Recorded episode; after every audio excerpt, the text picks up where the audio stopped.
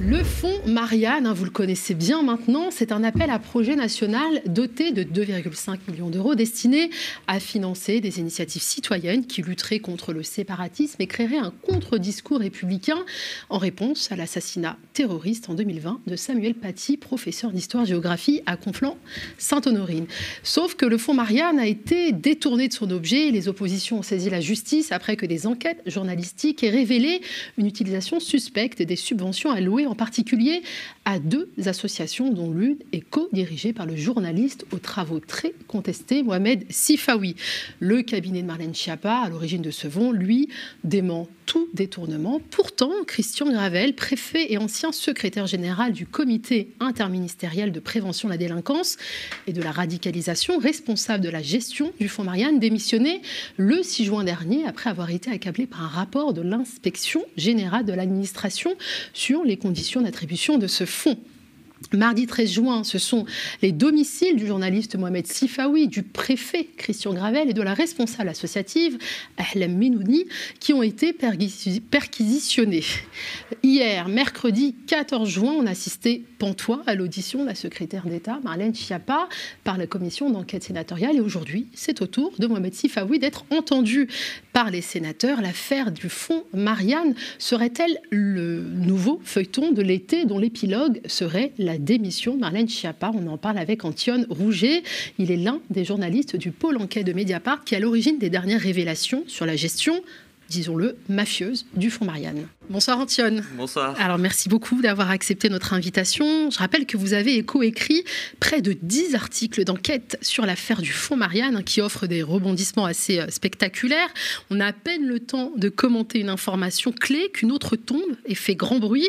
Le cabinet de Marlène Schiappa à l'origine de ce fonds dément tout détournement. Pourtant, il y a une démission, des perquisitions et des auditions qui viennent accabler les protagonistes de cette affaire. Est-ce que vous pouvez bah, nous raconter les soupçons qui pèsent sur le fond Marianne et qui illustrent, pour reprendre votre expression, les errements du macronisme Quels sont les faits reprochés à chacun des protagonistes, dont notamment euh, la secrétaire d'État Marlène Chapa, et qu'est-ce qu'ils risquent alors le, cœur de, cette affaire, c'est un dévoiement euh, d'une opération de financement qui avait été lancée par euh, la place Beauvau quand euh, Marlène Schiappa était ministre déléguée chargée de la citoyenneté. Elle était auprès de, Gérald Darmanin et quand il y a l'assassinat de Samuel Paty, elle décide de monter une opération de financement, un programme de financement qu'elle va nommer le Fonds Marianne, dont on mesurera ensuite que c'était surtout une, opération de communication pour elle, pour prendre la main médiatique et annoncer qu'elle allait euh, renforcer des unités, un discours de,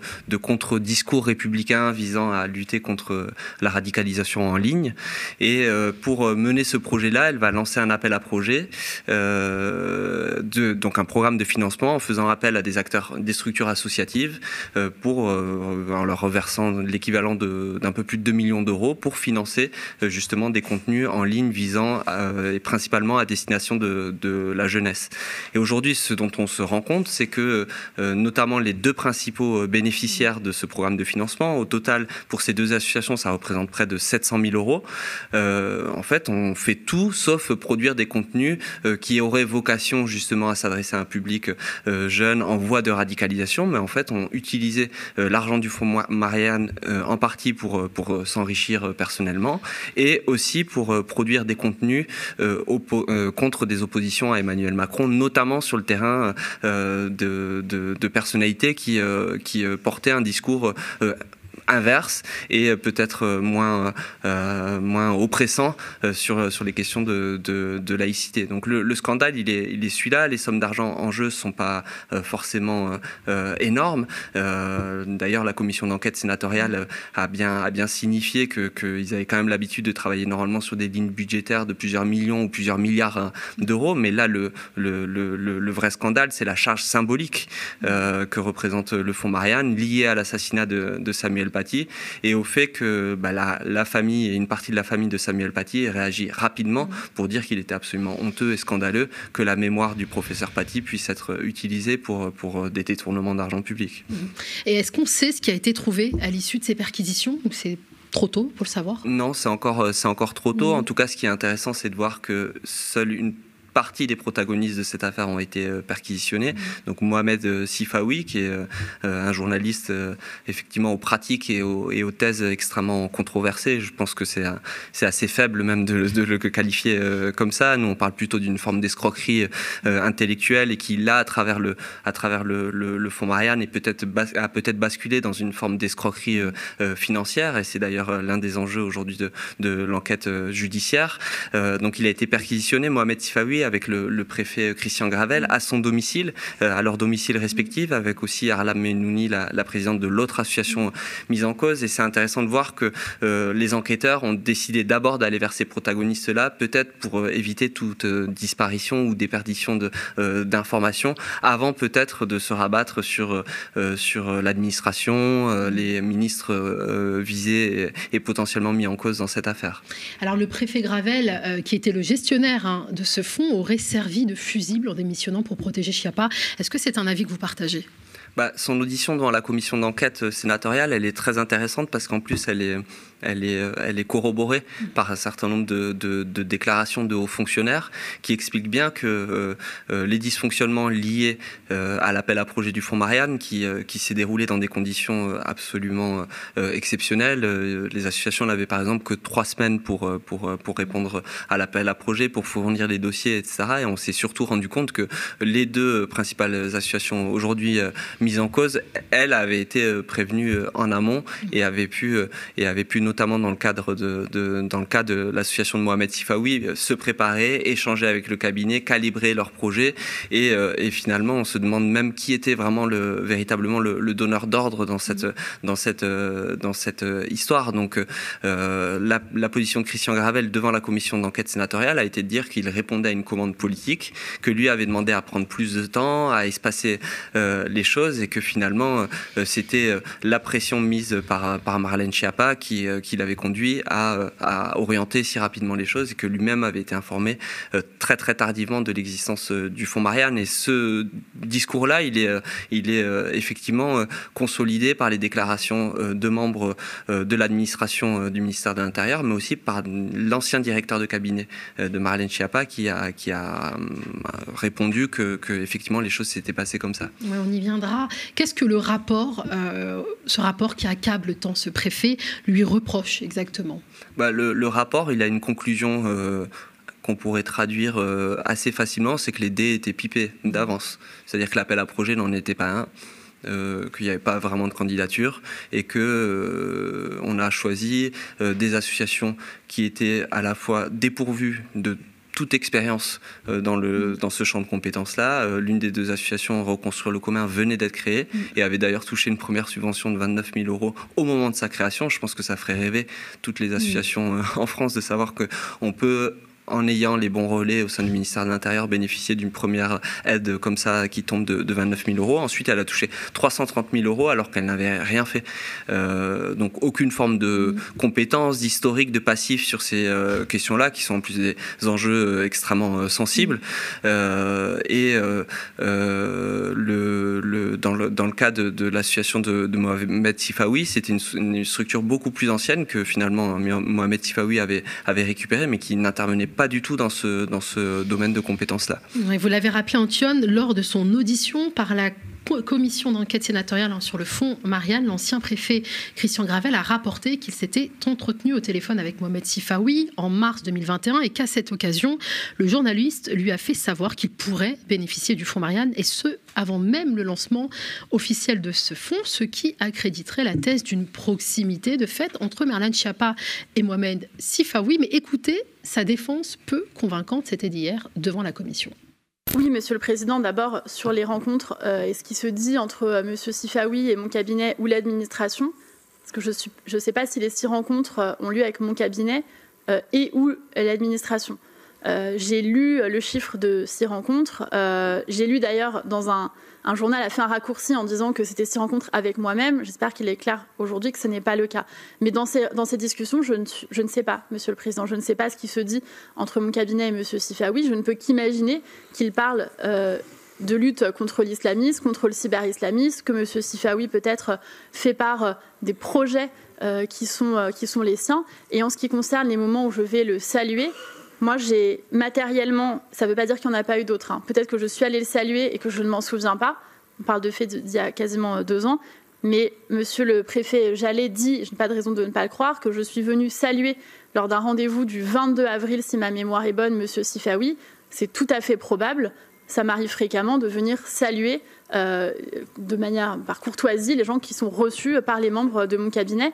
Je n'ai pas souvenir, Monsieur le Président, de ce que j'ai pu lui dire, très honnêtement, euh, au moment de le saluer. Mais en tout cas, si c'est la question, je ne lui ai pas dit que j'allais lui attribuer une subvention ou lui faire attribuer une subvention. ça, je ne le fais jamais, donc euh, c'est très clair.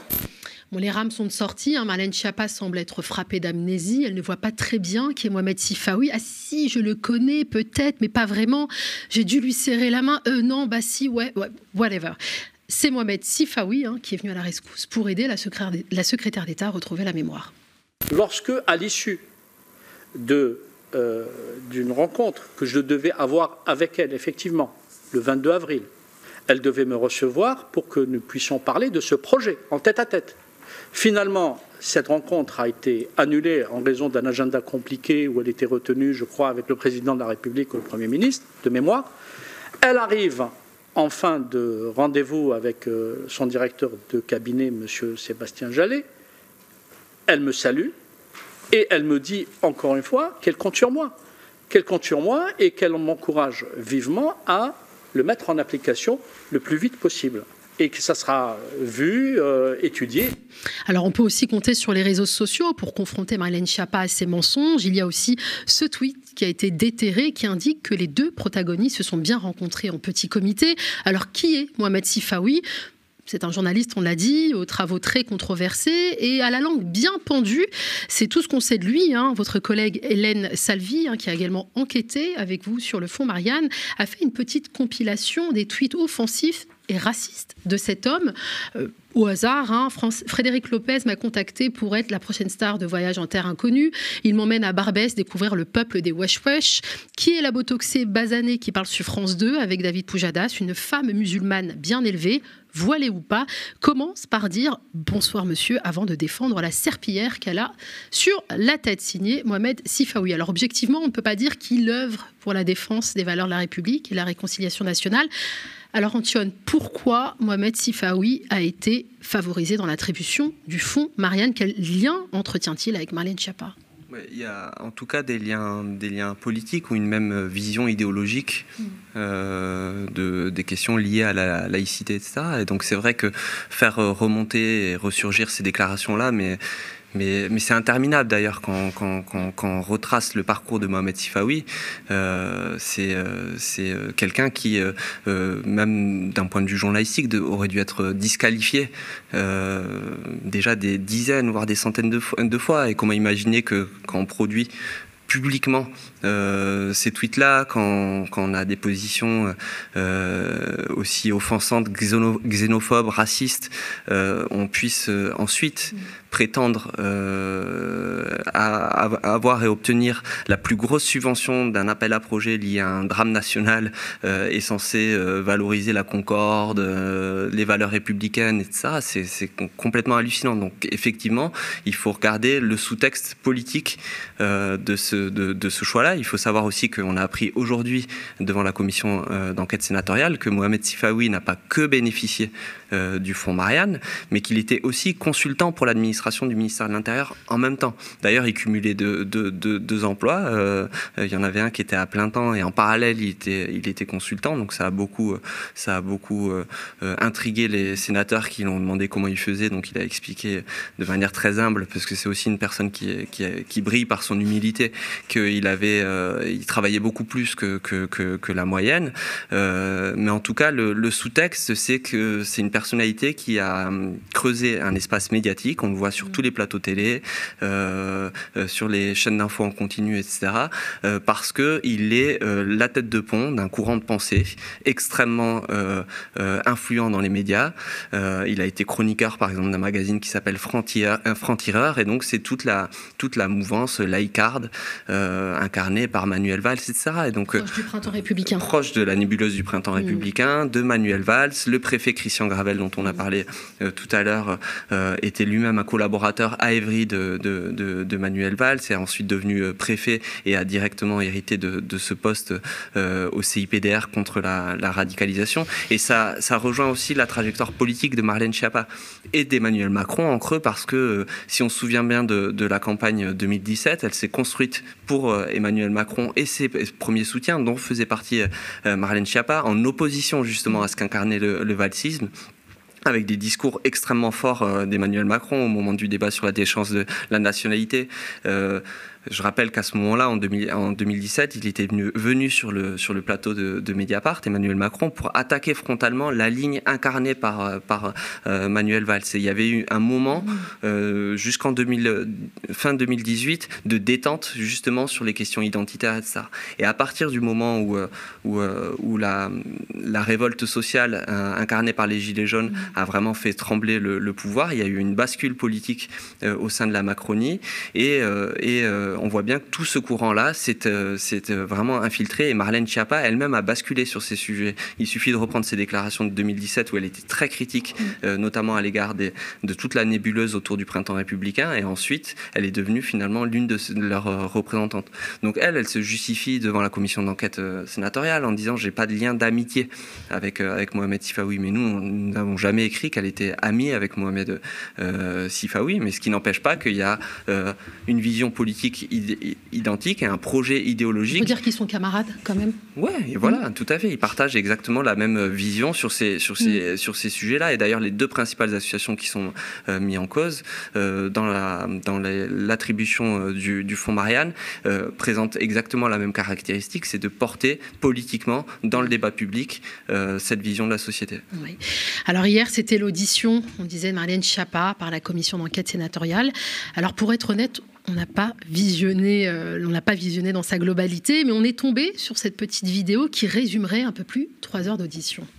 Vous êtes en train de nous dire qu'avec trois membres de votre cabinet, vous n'êtes au courant de rien sur, euh, comment dirais-je, une séquence de trois semaines d'un fonds Marianne dont vous déclarez l'urgence à agir. Voilà, je, Monsieur le rapporteur. Je, dois, non, mais je tire simplement un enseignement de la réalité de faits et d'actes qui sont reportés et rapportés par des voies diverses au cours des auditions. C'est tout, je propose qu'on poursuive. Je, ne demande pas au directeur de l'administration quel est le nom des personnes qui sont en train d'instruire tel ou tel euh, dossier au sein de l'administration. Ça n'est pas le rôle du ministre. Madame la ministre, nous, nous, partageons votre réponse, mais ce n'est pas la question.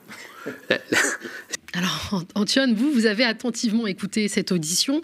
Vous avez publié un article sur le sujet intitulé Marlène Schiappa plaide la nullité devant le Sénat. Alors, pour ceux qui ne l'auraient pas encore lu, est-ce qu'on peut dire que ce petit extrait euh, restitue plutôt fidèlement la défense de Marlène Schiappa, euh, rebaptisée Marlène, je ne sais pas, euh, par votre collègue Fabrice Arfi?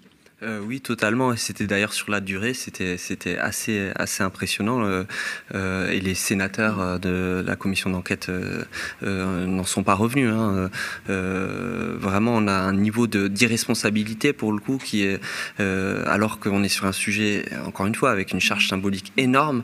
D'imaginer une ministre qui en plus a vu les précédentes auditions de, de la commission d'enquête sénatoriale se dégager à ce point-là de sa, de sa responsabilité. Elle nous a quand même expliqué euh, pendant euh, plusieurs heures qu'elle ne savait pas ce que faisaient les membres de son cabinet sur la gestion, euh, y compris son directeur de cabinet, hein, sur la gestion du fonds Marianne, qui était en plus son sujet exclusif à elle. Donc c'est vrai que c'était assez, assez inédit, assez déstabilisant. on s'est dit que c'était peut-être la première fois dans l'histoire de la Ve République qu'un cabinet ministériel fonctionnait en totale autogestion et que, et qu'une ministre, en fait, était totalement absente, comme si elle avait simplement annoncé euh, la création du fonds Marianne et qu'elle avait ensuite euh, totalement disparu de son ministère, de la France. Peut-être, peut-être, peut-être. Mais euh, il y, y, a quand même une clé d'explication à, tout cela, c'est que la commission d'enquête et les travaux de la commission d'enquête se déroulent en parallèle d'une information judiciaire, d'une enquête judiciaire, avec la veille des perquisitions qui ont sans doute contribué à mettre un peu de pression autour de cela, et que Marlène Schiappa s'exprime sous serment. Donc elle n'a pas le droit de mentir. Et on voit bien que dans ces formulations, euh, les j'imagine, je pense, peut-être que, etc., euh, il y a un objectif derrière, c'est de ne pas graver les choses dans le marbre, dans euh, la perspective des développements de l'enquête judiciaire, parce qu'on se rend bien compte aujourd'hui qu'il y a des faits qui sont établis, notamment le fait que Mohamed Sifawi était parfaitement informé et a été sollicité et encouragé par le ministère pour répondre à cet appel à projet, qu'il a, pendant des mois avant, eu un certain nombre de rendez-vous que Marlène Schiappa ne conteste pas. Elle dit qu'elle ne s'en souvient peut-être pas, qu'elle ne sait pas ce qui s'y est dit, etc. Mais elle ne va pas évidemment prendre le risque euh, de les contester. Et donc, euh, on voit bien euh, quelle va être la stratégie des uns et des autres dans le cadre de l'enquête judiciaire. Ça, veut dire, ça va être d'essayer de déporter la responsabilité. Mais Marlène Schiappa, elle a une difficulté, c'est que son cabinet était en prise directe sur, sur ce qui s'est passé. c'est un petit cabinet ministériel, hein, extrêmement resserré. Pas, on parle pas de, de dizaines de dizaines de personnes, c'était huit personnes autour d'elle, avec trois conseillers ministériels euh, vraiment dédiés à ce, à ce sujet-là.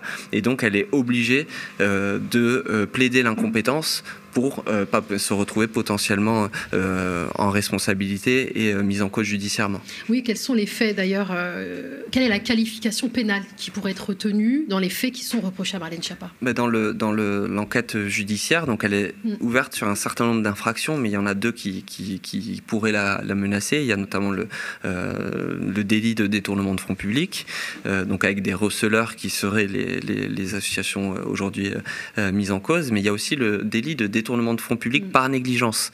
Et c'est d'ailleurs ce qui avait conduit, euh, euh, et ça les ministres le savent bien, parce que ça avait conduit à la condamnation de Christine Lagarde dans la dans l'affaire Tapi mm. devant la Cour de justice de la République. Bon, condamnation avec dispense euh, de peine. On connaît la, clémence de la CJR à l'égard des à l'égard des membres de, gouvernement, mais la négligence, c'est aussi le fait, par exemple, de lancer une opération de financement et de ne pas ensuite avoir veillé à ce que, en responsabilité, justement, le suivi soit réalisé réellement opéré sur, euh, euh, sur euh, les actions qui auraient dû être réalisées et qui n'ont pas été réalisées. Parce mmh. qu'il y a la partie de l'appel à projet, à savoir comment les associations ont été sélectionnées et pourquoi des associations ne présentant aucune garantie ont pu recevoir autant, autant d'argent. Mais il y a aussi tout ce qui est arrivé après, c'est-à-dire pourquoi des associations qui avaient reçu beaucoup d'argent, en fait, n'ont pas mis en œuvre les actions mmh. pour lesquelles elles avaient présenté des candidatures et pourquoi l'administration n'a pas fait son travail de vérification et de contrôle et finalement pourquoi nous avons dû attendre trois ans et des révélations médiatiques pour que euh, une commission d'enquête et la justice euh, aient enfin accès aux informations. Alors pour l'heure, hein, l'instruction est en cours, il n'y a pas de mise en examen pour, pour le moment, mais bon, il y a eu aujourd'hui en tout cas l'audition de Mohamed Sifawi hein, qui semble avoir adopté un autre style offensif et suffisant, on regarde. Qui a pris euh, ensuite la décision donc de modifier le montant du dépôt du dossier, donc d'avoir un deuxième dossier déposé à hauteur de 355 000 euros. Monsieur Karunagaran ah bah, Quand je vous dis, euh, c'est pas pour me dérober encore une fois, je vous raconte des faits. D'accord bah, Donnez-moi juste une réponse. Je Non, non, mais c'est ce que je suis en train de faire en étant le plus détaillé, même si ça vous embête, parce que je pense que l'heure du déjeuner est proche, etc. Et vous s'il vous plaît, s'il vous plaît. alors, je vais vous dire, on va prendre, si vous voulez bien, le temps qu'il faut pour que vous puissiez comprendre. OK? Et on va parler calmement. Ne venez pas me piquer au vif et me demander de garder mes nerfs. Je, ne viens, Donc, je ne encore une fois, personne au vif. Encore une fois, dès le moment où on rentre dans une traduction administrative et financière d'un projet que j'ai porté intellectuellement, je remets l'ensemble des éléments que nous avions préparés ensemble avec Cyril Karounagaran à Cyril Karounagaran, qui va se charger de la traduction administrative,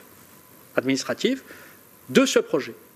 En sa qualité, en sa qualité, cela ne vous a pas échappé, de président de l'association.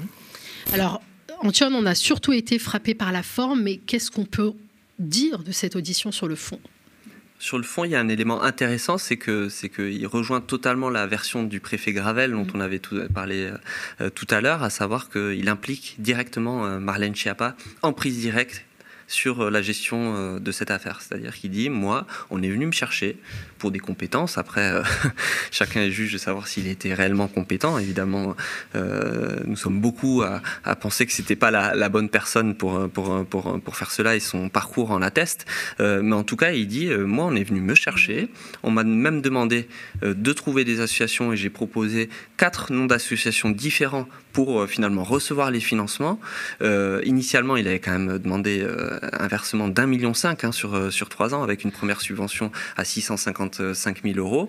Et finalement, ça a été rabaissé à 355 000 euros. Mais il dit clairement que c'est le cabinet et des membres du cabinet de Marlène Schiappa qui sont évidemment le, le prolongement hein, de la, ministre et que à la fin de certains rendez-vous, Marlène Schiappa elle-même venait le voir dans l'espace de réunion pour le saluer et l'encourager à continuer. Donc, euh, donc de ce point de vue-là, le fond de son témoignage est, catastrophique pour, euh, pour, pour Marlène Schiappa et euh, raconte une histoire totalement inverse à ce qu'elle-même a pu raconter la veille sous serment devant la même commission la veille. Alors, ce qui est terrible, c'est que là, on prend vraiment conscience sur ce plateau. Je pense qu'on est tous d'accord pour dire que c'est un scandale d'État. Hein. Elle aurait dû démissionner même depuis, depuis le début de, de cette affaire. Comment expliquer que les médias mainstream on parle très peu? Bon, il faut quand même dire que l'affaire a été euh, au départ révélé par euh, Marianne et par France Télévisions, par France 2, euh, l'œil du, du 20h sur euh, France Télévisions. Donc c'est c'est c'est vrai que le coup n'est pas parti de Mediapart. Hein. et donc donc là pour le coup il faut avoir déjà l'honnêteté de le dire. Et peut-être que ça a d'ailleurs contribué à ce que cette affaire puisse décoller au départ parce qu'on on sait bien que si les premières révélations avaient été de Mediapart, on aurait tenté sans doute de décrédibiliser nos informations en disant que c'était évidemment une attaque d'islamo gauchistes, euh, etc. Euh, donc, euh, donc là, ils étaient un petit peu gênés vis-à-vis de Marianne et France Télévisions au départ de l'affaire, mais c'est vrai qu'après, nous, on s'est évidemment jeté sur le dossier en se disant qu'on voyait très bien les prémices effectivement d'une affaire absolument euh, gravissime, euh, mais il y, a très peu de, médias qui ont fait le choix de, s'en emparer comme nous on l'a fait. Euh, est-ce que, est-ce que, est-ce que il y a eu des de la frilosité dans mm. certaines rédactions, ou est-ce que ce sont aussi les réseaux, la puissance des réseaux médiatiques de ces personnes-là? Parce que on le disait, hein, Mohamed Sifawi, c'est quelqu'un qui qui qui a bénéficié d'une d'une aura médiatique euh, absolument euh, hallucinante en fait pendant toutes euh, pendant toutes ces années-là. Il était mm. très très régulièrement invité des chaînes de télévision en continu. Il est très bien vu d'un certain nombre de patrons de presse. Et d'ailleurs, c'est assez saisissant de, de voir que le grand public se rend compte aujourd'hui de quel type de personnage euh, et à quel type de personnage on a fait appel pour, euh, euh, bénéficier de la principale subvention du Fonds Marianne. Il a fallu finalement l'explosion de cette affaire pour que les gens se rendent compte de qui est réellement euh, Mohamed euh, Sifawi, quelqu'un qui va jusqu'en commission d'enquête sénatoriale sous serment, euh, insulter, mépriser des, parlementaires qui ne sont pas des islamo-gauchistes. Hein. il faut rassurer Mohamed Sifawi, il est au Sénat face à un rapporteur Les Républicains, qu'il a, voilà, on a vu les propos qu'il a tenus, des journalistes parlementaires ont témoigné aujourd'hui du fait qu'ils n'avaient absolument jamais vu ça dans l'enceinte du Sénat avec un mm. comportement absolument abject, odieux. Et on en vient à se demander effectivement, hein, et ça rejoint notre question mm. initiale, à quel moment euh, l'État en responsabilité, mm. dans l'administration, mais aussi euh, à la tête des ministères, euh, des responsables publics ont pu faire confiance à ce type, à ce type de personnage. Alors il y a une autre affaire qui vient s'imbriquer dans celle du fonds Marianne, et c'est une affaire que vous, avez révélée à Mediapart. L'ancien directeur de cabinet de la ministre a reconnu devant la commission d'enquête sénatoriale que Marlène Schiappa était directement intervenue dans le processus de sélection du fonds Marianne. Selon vos informations, elle a personnellement retoqué le dossier de SOS Racisme en raison des positions euh, politiques de son président, alors même que l'administration avait validé cette candidature. Est-ce qu'elle avait le droit de le faire? Imagine que non. Et est-ce qu'elle devra en répondre euh, devant la justice? Bah, en tout cas, ça aggrave vraiment son cas. C'est-à-dire que non seulement, euh, et ça a été confirmé par le rapport de l'inspection générale de l'administration, euh, les dés étaient pipés d'avance. Mm. Euh, donc ça veut dire que les deux principales associations aujourd'hui mises en cause savaient peu ou prou qu'elles allaient toucher de l'argent, etc. Donc non seulement l'appel à projet était complètement mm. biaisé, mais en plus de cela, SOS Racisme, qui a été retenu dans le cadre de cet appel à projet par un comité de, par un comité de sélection qui était composé de six personnes, six membres de l'administration et six membres euh, du cabinet de, euh, pardon, trois membres de l'administration et trois membres du cabinet de Marlène Schiappa. Eh bien même quand ce comité de sélection a validé une subvention euh, concernant SOS Racisme, la, la, ministre elle-même a voulu encore plus fausser la mmh. procédure en, en, supprimant d'un trait de plume cette subvention au motif seulement qu'il il y avait des accords politiques avec, avec M. Sopo, le président de, de SOS Racisme. Et c'est hyper intéressant d'analyser ça politiquement aussi sur la conception de ce pouvoir des financements publics. C'est vraiment, on finance des gens qui sont alignés politiquement avec nous, mais si on exprime un désaccord, eh bien, on touche plus de, de, de, financement. Et on pourrait peut-être relier ça aussi avec les déclarations de la ministre de la Culture euh, après, euh, après la cérémonie des Césars, où euh, la Palme d'Or a osé donner son avis sur la réforme des, des retraites et le financement du cinéma français. Et donc, on lui a euh, voilà, rappeler qu'elle bénéficiait de financement public, comme si cela devait induire qu'elle euh, devait être totalement alignée, ou en tout cas, euh, elle devait renoncer à formuler toute critique publique, à utiliser sa position sociale mm. pour, pour contester les choix gouvernementaux. et donc le fonds Marianne, ça raconte ça aussi. Mm. C'est que on en vient à se demander si Marlène Schiappa a bien compris en fait, la position qu'elle qu'elle occupait et que les financements publics, en fait, c'est pas c'est pas son argent. Euh, elle finance pas des associations pour que les gens fassent la promotion de son action, mais elle finance des politiques publiques. Et donc l'espace public, il est aussi nourri de euh, conceptions euh, euh, divergentes, de positions extrêmement aléatoires. on s'imagine ce type de personnage-là à la tête de municipalité qui, au lendemain d'élections municipales, en fait, couperait tous les financements à toutes les associations qui ne sont pas alignées avec, avec leurs choix politiques. C'est absolument, absolument vertigineux que d'imaginer des gens à la tête du ministère de l'Intérieur qui résonne de cette manière-là. une gestion très autoritaire. Euh, et j'irai pas plus loin dans le qualificatif. Bon, alors en tout cas, forcément, la question de la démission de Marlène Schiappa se pose avec acuité dans les rangs de l'opposition, mais également dans le champ médiatique, hein, situé plutôt à gauche. Vous avez dû voir passer la une très engagée de Libération et l'intervention fracassante du député LFI NUPES, Aurélien Saint-Toul. La création et l'attribution de l'argent du fonds Marianne sont d'ores et déjà une immense tâche que seule votre démission peut laver. Quelle que soit l'hypothèse retenue, que vous ayez fait preuve de légèreté, d'incompétence ou d'un cynisme révoltant, pour répondre politiquement de vos actes, il faut démissionner. Et si vous vous obstinez, la Première ministre doit vous congédier. Le scandale du fonds Marianne est proprement inouï et intolérable dans un régime démocratique. Vous avez permis et peut-être même organisé l'instrumentalisation de l'assassinat ignoble de Samuel Paty. Ce crime abominable qui voulait mettre à l'épreuve l'unité de notre peuple, vous l'avez utilisé pour cibler des adversaires politiques, pour détourner des moyens de l'État au service d'une campagne électorale et pour stipendier de prétendus experts de la lutte contre l'islamisme. Tout confirme ces faits. Les auditions publiques de la commission d'enquête au Sénat, le rapport de l'inspection de l'administration et la démission de M. Gravel, l'homme lige de M. Valls, à qui vous aviez confié comme une récompense le soin de lutter contre la radicalisation. Tout est lamentable dans ce scandale, y compris la tentative de diversion impudente que vous avez organisée en posant pour un magazine de charme. Comment la honte ne vous a-t-elle pas enseveli Comment soutenez-vous encore le regard de vos pairs du gouvernement et de la représentation nationale? Je vous en adjure, Madame Schiappa, démissionnez. Et dimanche, sur France 3, la Première ministre Elisabeth Borne a estimé qu'il n'était pas nécessaire de se séparer de Marlène Schiappa. Alors ça, c'était avant l'audition, euh, mais depuis, les membres du gouvernement semblent gênés et pratiquer l'esquive. On regarde une petite vidéo de Mediapart. Est-ce que Madame Schiappa doit démissionner, Monsieur Véran? Bonjour à tous.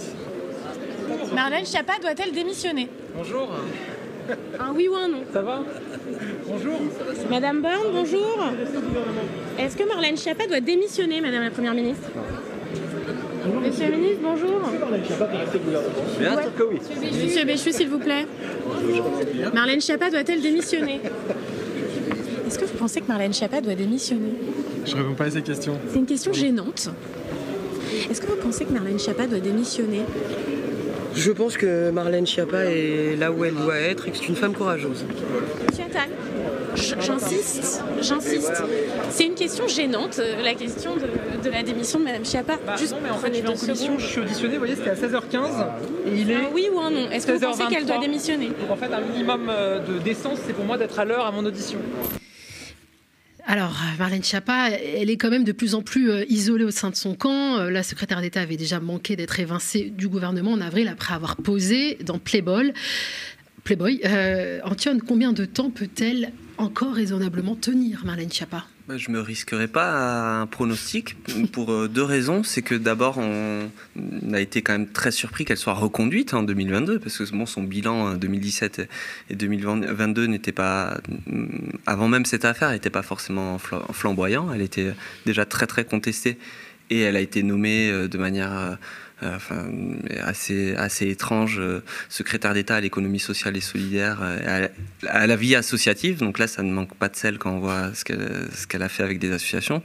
Euh, donc déjà, cette, euh, cette nomination-là ou cette reconduction en 2022 montre qu'elle a des leviers politiques. Euh, notamment au niveau de la présidence de la République, Mm. sans doute dont on n'imagine pas la force. Euh, c'est quand même, euh, voilà, c'est l'une des marcheuses historiques. Elle est, elle bénéficie de, de, de soutien évidemment très haut placé. Elle a résisté à toutes les polémiques hein, jusqu'à présent. Donc, donc on se dit objectivement quand on regarde la situation que ça peut pas tenir. Et d'ailleurs il y a très très peu de effectivement de personnalités soit des parlementaires soit des ministres qui se risquent à rentrer dans cette bataille parce que évidemment la force du symbole euh, lié à l'assassinat de Samuel Paty fait que tout le monde sent bien que euh, euh, voilà qu'on peut y laisser énormément de plumes aussi dans cette dans cette affaire. Donc euh, donc c'est sans doute pour ça que un certain nombre de ministres rechignent devant les caméras à s'exprimer là-dessus. Donc de ce point de vue-là moi je pense que c'est très incertain et c'est aussi lié euh, quand même à, à la manière dont, dont Emmanuel Macron lui-même affronte euh, ce type d'affaires. On, Mm. on voit très régulièrement qu'il est dans une forme de bras de fer avec la presse euh, et avec le Sénat aussi. C'était aussi le cas pendant l'affaire Benalla il veut rien lâcher et donc juste par euh, orgueil Mm. ou par justement volonté de pas de pas céder une fois pour pas céder euh, d'autres fois euh, ensuite eh bien il peut être aussi tenté de faire de Marlène Schiappa un symbole de résistance pour le coup. Et donc voilà on le voit aussi dans d'autres dossiers qui sont extrêmement graves hein, la mise en examen d'Éric Dupont-Moretti le procès à venir d'Olivier Dussopt etc on était tenté de penser en amont que euh, ces personnalités-là allaient se retrouver dans des positions euh, extrêmement inconfortables qui ne pouvaient pas durer. Euh, le ministre de la Justice qui va être jugé pour avoir fait pression sur des magistrats anticorruption, on se dit que la situation est suffisamment euh, grave pour qu'il se retire immédiatement. Eh bien non, en fait, on Mm. se rend compte que euh, Emmanuel Macron euh, ne veut absolument pas céder sur ce terrain-là, aussi parce que son plus proche collaborateur s'appelle Alexis Kohler et est lui-même mis en examen dans une affaire judiciaire gravissime. Alors, au- au-delà de la Macronie, est-ce qu'il n'y a pas aussi une culture de l'impunité euh, qui profite aux politiques éclaboussés par des scandales? Enfin, à titre de comparaison, vous l'avez certainement vu dans la presse, Sarah Shields, la secrétaire d'État à l'égalité des chances en Belgique, avait annoncé sa démission à la suite d'une polémique sur ses communications publiques, l'utilisation d'un logo personnel. Donc, on est bien loin du scandale d'État euh, du fonds Marianne. Et elle avait démissionné en espérant euh, que ce geste, finalement, viendrait encourager à plus de déontologie et plus de morale dans, dans la vie politique. Mais on a l'impression que cette culture de l'impunité est vraiment enracinée euh, en France quand il s'agit de, de politiques qui sont euh, traduits ou qui vont être traduits euh, devant la justice. Mais plus qu'enracinée, elle s'enracine en fait. On assiste à un mouvement, c'est-à-dire que c'est pas un fait établi, c'est quelque chose qui est en train de s'aggraver objectivement. Il y avait une jurisprudence politique en France qui était la jurisprudence Balladur, qui était que quand un ministre était mis en examen, eh bien, euh, il démissionnait. Pour protéger la fonction en fait. Donc, Là, il y a eu un revirement. Il y a eu un revirement, mais total depuis 2017 mm. de ce point de vue-là. Et on l'a vu par exemple avec un cas assez, assez, assez éloquent, selon moi, qui était le, la démission du ministre de la Justice François Bayrou au début du premier quinquennat d'Emmanuel Macron, parce qu'il est mis en cause et il n'est même pas encore mis en examen à ce mm. moment-là. Eh bien aujourd'hui, François Bayrou va être jugé à la fin de l'année devant par le tribunal correctionnel de, de, Paris, et alors qu'il est au commissaire au plan. Il a mm. été euh, finalement, euh, il est revenu par la fenêtre, quoi. Mm. Et donc euh, cette, cette translation-là, en fait, montre bien l'évolution. on parlait de l'évolution politique d'Emmanuel Macron sur les questions liées à la laïcité, etc. Ben, c'est exactement la même chose. On a une bascule à 180 degrés mm. sur les questions liées à l'éthique publique. Il a été, c'est quand même l'enfant de l'affaire Fillon. Il a fait les lois de moralisation, etc. Et il fait exactement l'inverse de ce pourquoi il avait été élu en 2017. Et c'est quand même très paradoxal de voir des gens qui euh, euh, parlent tous les jours, quotidiennement, de respect des institutions, qui, euh, tous les trois mots, euh, disent euh, combien ils sont attachés à la République, il faut préserver la République, etc. Et en fait, qui la salissent mm. quotidiennement et qui salissent la fonction, en fait, ministérielle. C'est-à-dire que ça leur appartient pas. Quand on estime que Éric Dupont-Moretti doit, doit quitter ses fonctions, en fait, c'est pour préserver une institution, le ministère de la Justice. C'est pas, c'est pas, c'est pas s'en prendre personnellement mm. à Éric Dupont-Moretti c'est juste de considérer que euh, dans la situation dans laquelle il se trouve, il ne peut pas continuer à exercer euh, euh, ses missions sans dégrader euh, la, fonction qu'il prétend incarner, parce que les conséquences de ça, c'est une défiance grandissante. Mm, mm. On le voit bien. c'est pas pour rien que les manifestants qui qui se sont mobilisés sur les manifestations spontanées au moment de la réforme des retraites, sur tous les déplacements d'Emmanuel Macron, tapaient dans des casseroles. C'est pas pour rien que la première préoccupation des gilets jaunes, c'était l'éthique et la probité des personnel euh, politique. Il y a un mouvement ces dernières années extrêmement inquiétant. Euh, Nicolas Sarkozy, qui est définitivement condamné pour corruption, euh, reste un interlocuteur privilégié dans des deals politiques avec Emmanuel Macron. Enfin, si on se déplaçait un petit peu et qu'on analysait la France de 2023 comme voilà avec des yeux et un regard extérieur, on, on, verrait bien à quel point on est dans une situation catastrophique, mais peut-être parce qu'on a le nez dans le guidon, on s'est pas rendu compte de ces dernières années, d'à quel point on était sur un glissement extrêmement inquiétant de ce point de vue-là. Alors, Antoine, j'ai une dernière question, promis. Euh, je le disais plus haut, le préfet Gravel aurait servi de fusible à Marlène Schiappa en démissionnant. Est-ce que Marlène Schiappa ne serait pas, elle, le fusible d'Emmanuel Macron, dont le nom est également sorti dans vos investigations? Je rappelle que la jeune association Reconstruire le commun, créée en octobre 2020, a bénéficié de 300 000 euros et aurait produit et a produit, je pense qu'on peut même parler euh, clairement au présent, euh, lors, lors de la campagne électorale de 2022, des contenus politiques politique défavorable aux opposants du président d'Emmanuel Macron. Donc cet argent-là aurait quelque part aussi profité de manière indirecte à Emmanuel Macron. Est-ce qu'il n'est pas aussi quelque part impliqué ce fonds Marianne. Ce qui est sûr, c'est que pour bien périmétrer les choses, et c'est d'ailleurs ce qui, ce qui permet de. Euh, et ce qui rend cette affaire assez compréhensible facilement, c'est que c'était vraiment le projet de Marlène Schiappa. Et que c'était pour elle, euh, et on l'a dit tout à l'heure, un vrai outil de communication. On sait que Marlène Schiappa aime beaucoup communiquer, peut-être d'ailleurs qu'elle ne fait que ça. Euh, et, donc, et donc le fonds Marianne, c'était pour elle un moyen d'être vraiment présente en, à partir du printemps 2021 sur, sur sur euh, ces sujets-là. Elle a fait beaucoup d'interviews et de ça.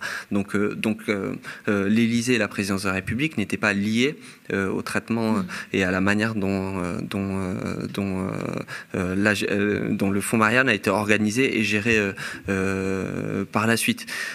par contre, il y a une, là où c'est intéressant, c'est ce que ça dit politiquement mm. de l'évolution d'Emmanuel Macron, parce que Mohamed Sifawi, c'est quelqu'un qui a aussi travaillé en lien avec la présidence de la République aux travaux préparatoires de la loi séparative euh, et qui a été euh, aussi euh, institutionnalisé de, ce point de vue-là. Le, personnage dont on racontait tout à l'heure une partie du, curriculum vitae, du comportement devant la commission d'enquête sénatoriale, c'est à ce type de ressources intellectuelles-là que, Emmanuel Macron a, fait, appel pour organiser ses politiques publiques. Et de ce point de vue-là, c'est effectivement assez, assez vertigineux quand on voit, et quand le crépi saute un petit peu quelques années plus tard et qu'on voit effectivement à qui on avait affaire.